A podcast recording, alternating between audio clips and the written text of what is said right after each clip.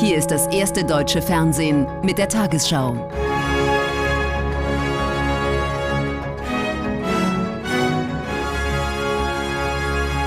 Heute im Studio Thorsten Schröder. Guten Abend, meine Damen und Herren. Ich begrüße Sie zur Tagesschau. Fünf Tage nach dem Erdbeben im türkisch-syrischen Grenzgebiet ist die Zahl der Toten weiter gestiegen auf mehr als 25.000. Tausende Menschen werden nach wie vor unter den Trümmern vermutet. Unterdessen haben mehrere Hilfsteams in der türkischen Provinz Hatay ihre Suche nach Überlebenden wegen Sicherheitsbedenken vorübergehend ausgesetzt, auch deutsche Organisationen. Vereinzelt gelingt es Helfern aber immer wieder, Menschen aus den Trümmern zu retten. Es gibt sie noch, kleine Wunder inmitten der Katastrophe. Am Mittag retten Helfer ein zwei Monate altes Baby lebend aus den Trümmern nach 128 Stunden. Freud und Leid, sie liegen derzeit eng beieinander. Das deutsche Rettungsteam ISA Germany trauert um eine Frau, die sie nach einer 50-stündigen Aktion befreit hatten. Heute Nacht verstarb sie im Krankenhaus. Das Problem nach jeder solchen komplizierten Rettungsaktion äh, ist das Risiko äh, für die Patienten danach in den nächsten 48 Stunden äh, besonders hoch. Heute Nachmittag mussten die deutschen Einsatzkräfte ihre Arbeit in der Provinz Hatay vorerst unterbrechen. Grund ist die Sicherheitslage. In einigen Orten habe es Tumulte und Plünderungen gegeben. Präsident Erdogan besuchte heute erneut das Erdbebengebiet. Er kündigte an, Universitäten bis zum Sommer auf Fernunterricht umzustellen, um Studentenheime für Erdbebenopfer bereitzustellen. So Gott will, werden wir die eingestürzten Gebäude innerhalb eines Jahres wieder aufbauen. Möge uns Gott nicht mehr mit solchen Herausforderungen konfrontieren. Doch viel an dieser Katastrophe sei menschgemacht, sagen Kritiker. Mangelhafter Erdbebenschutz bei Gebäuden und schlechtes Krisenmanagement habe die Katastrophe begünstigt. In der Provinz Hatay wurden heute Leichen in Massengräbern beerdigt. In Syrien, wo die Versorgungslage noch dramatischer ist, traf heute WHO-Chef Tedros ein. Er bringt 37 Tonnen medizinische Hilfsgüter mit ins Land und kündigte weitere Unterstützung an. Für die Hilfsteams im Erdbebengebiet schwinden die Chancen, weitere Überlebende aus den Trümmern zu retten. Neben den winterlichen Temperaturen werden die Rettungsarbeiten auch durch Auseinandersetzungen zwischen verschiedenen Gruppen erschwert. Unser Korrespondent ist im Erdbebengebiet in der türkischen Stadt Adana. Markus Rosch, was haben Sie heute erlebt? Ja, wir waren ganzen, den ganzen Tag im Erdbebengebiet unterwegs, haben unter anderem die Stadt Osmania, die Stadt, stark zerstörte Stadt Osmania besucht. Und wir stellen fest, die Menschen fühlen sich alleingelassen, werden immer zorniger. Und dieser Zorn richtet sich auch gegen die Rettungsorganisationen und die Helfer. Die haben heute teilweise ihre Arbeit einstellen müssen, weil sie sich bedroht gefühlt haben. Und auch der Präsident Erdogan hat heute angekündigt, dass gegen Plünderungen, die vermehrt ähm, zunehmen, härter vorgegangen wird. Es werden zu, zunehmend mehr Sicherheitskräfte hier in die Region verlagert. Und auch die Arbeit für die Journalisten wird schwieriger. Kollegen vom türkischen Fernsehen wurden heute angegriffen und auch wir wurden angegriffen, als wir mit einem Protagonisten treten, der uns schildert, geschildert hat, wie man beim Bau geschlammt hat. Also die Lage wird schwieriger. Ähm, Trauer und Verzweiflung wandeln, wandeln sich zunehmend in Wut um und auch weil die Menschen hier die sechste Nacht auch im Freien verbringen müssen. Vielen Dank, Markus Rosch in Adana. Sie können für die Opfer der Erdbeben spenden. Beim Bündnis Entwicklung hilft und der Aktion Deutschland hilft unter dem Stichwort ARD Erdbeben Türkei und Syrien Spendenkonto DE 53 200 400 600 200 400 600 oder online unter spendenkonto-nothilfe.de. Die Pläne des niederländischen Betreibers Tenet, sein deutsches Stromnetz an den Bund zu verkaufen, stoßen auf ein positives Echo. Tenet ist für die Trassen von Nord nach Süd zuständig, die im Zuge der Energiewende weiter ausgebaut werden sollen. Die hohen Kosten dafür will Tenet nicht tragen und deshalb an Deutschland verkaufen. Die Bundesregierung und Wirtschaftsexperten begrüßten den Vorstoß. Erneuerbare Energien, sie sind die Zukunft der Stromversorgung. Weil etwa Windenergie vor allem im Norden anfällt und dann zu den Endkunden im Süden transportiert werden muss, sind große Stromtrassen notwendig. Die werden von Übertragungsnetzunternehmen betrieben, auf der Strecke von der Nordsee bis nach Bayern, vor allem von dem niederländischen Unternehmen Tennet. Der Staatskonzern will sich schon seit längerem aus Deutschland zurückziehen, denn die Niederlande sind nicht bereit, die immensen Summen aufzubringen, die für den weiteren Ausbau der Stromtrassen hierzulande notwendig sind. Deshalb gibt es Verhandlungen zwischen Berlin und Tennet, dass der Bund das Geschäft übernimmt.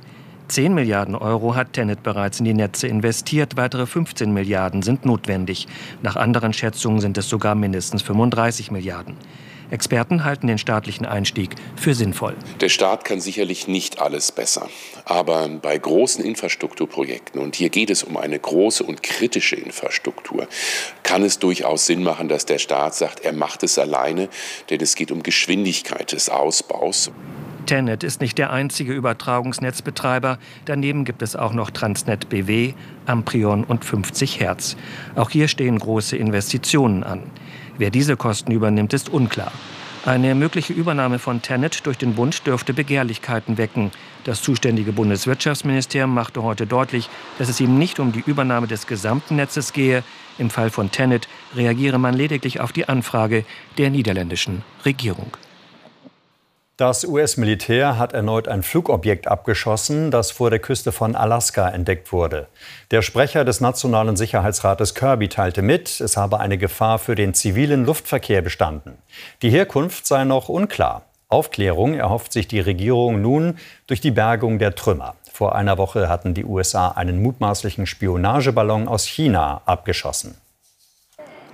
Am Rande eines Termins wird US-Präsident Biden nach seiner Einschätzung zum Abschuss gefragt.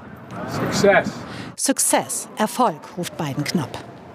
Donnerstagnacht wurde das Objekt an der Nordostküste Alaskas entdeckt. Freitag früh ordnete der Präsident den Abschuss an. Das Objekt uh, flog auf einer Höhe von 12.000 Metern und stellte eine Gefahr dar für den zivilen Flugverkehr. Vorsorglich und auf Anraten des Pentagons hat Präsident Biden den Abschuss befohlen. F-22-Jets wie diese führten die Operation durch. Der Abschuss erfolgte über gefrorenem arktischem Gewässer im Hoheitsgebiet der USA. Erst vor einer Woche hatte das US-Militär einen chinesischen Spionageballon abgeschossen, der tagelang über die USA flog. Ein Vorfall, der dem US-Präsidenten viel Kritik einbrachte. Im Kongress mussten sich Regierungsmitarbeiter gerade scharfen Fragen stellen. Von Abgeordneten beider Parteien. Die Überreste des chinesischen Spionageballons wurden mittlerweile in Teilen geborgen. Die Suche nach dem nun abgeschossenen Objekt hat begonnen. War das Objekt ein Ballon? Welchen Zweck verfolgte es? Und wem gehörte es? Auf keine dieser Fragen hat die US-Regierung bisher eine Antwort. Und das Objekt war auch schon wieder auf dem Weg raus aus US-Gebiet. Dass Biden sich dennoch schnell für einen Abschuss entschied, zeigt vor allem, wie nervös die US-Regierung offenbar ist. Der frühere DDR-Regierungschef Hans Modrow ist im Alter von 95 Jahren gestorben. In Wendezeiten stand er fünf Monate an der Spitze des DDR-Ministerrats bis zu den ersten freien Wahlen im März 1990. Politisch aktiv blieb Modrow auch danach, zunächst für die PDS im Europaparlament, später bis ins hohe Alter als Berater für die Partei Die Linke.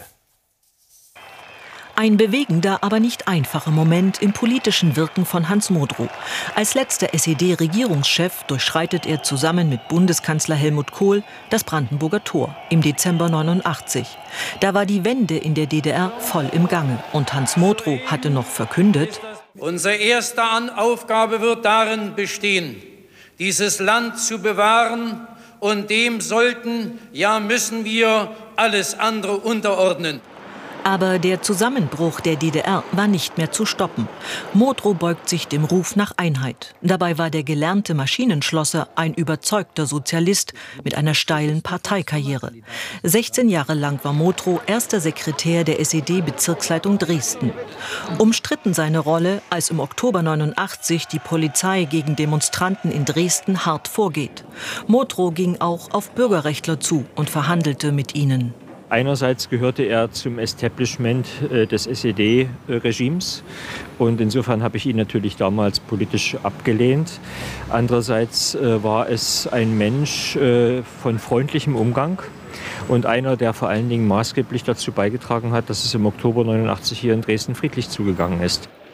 Nach der Wende vertritt Hans Motrow die PDS im Bundestag, später auch im Europaparlament. Wegen Wahlfälschung und auch meineidlicher Falschaussage wird er verurteilt auf Bewährung. Bis zum Schluss hielt Hans Motrow an seinen sozialistischen Idealen fest.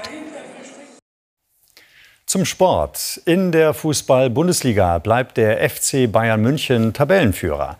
Das Team von Trainer Julian Nagelsmann gewann gegen Bochum mit 3 zu 0. Gegen Bochum spielen sie einfach immer gerne die Bayern. Gerade für Kingsley Coman ist es inzwischen der Lieblingsgegner. Aus einem Einwurf des VfL heraus resultiert die Führung der Münchner zum Ende der ersten Halbzeit. Bis dahin steht die Abwehr der Gäste gut. Dann macht ein haarsträubender Fehler den Weg frei für Müller, der sich das in seinem 428. Bundesligaspiel für den FC Bayern nicht entgehen lässt. Bochum patzt bereits zum achten Mal in dieser Saison schwer und leitet die erfolgreiche Champions League Generalprobe der Bayern ein. Ein Geschenk zur 50-Jahr-Feier der Fanfreundschaft zwischen Bayern und Bochum. Nach dem Seitenwechsel drückt der VfL zunächst. Als die Bayern aber das Tempo anziehen, sind sie sofort erfolgreich. Kingsley Coman sein vierter Saisontreffer. Zwei davon hat er gegen Bochum erzielt. Dann ist es erneut Janko, der keine gute Figur abgibt. Elfmeter für die Bayern. Der Gefaulte verwandelt selbst. Serge Gnabry zum letztlich ungefährdeten 3 zu 0 Endstand. Schon wieder reißen sie die Arme hoch. Dortmunds Spieler froh über den fünften Bundesligasieg in Folge. Die erste Hälfte in Bremen ausgeglichen, 23. Minute. Nach dem Eckball von Duxch kam Weiser zur größten Möglichkeit für Werder. Es blieb beim 0 zu 0 bis zur Pause.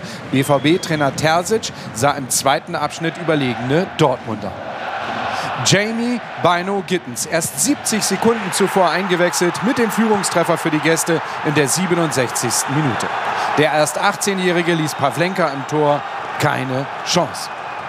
Fünf Minuten vor dem Ende der regulären Spielzeit der Auftritt des gebürtigen Bremers Julian Brandt.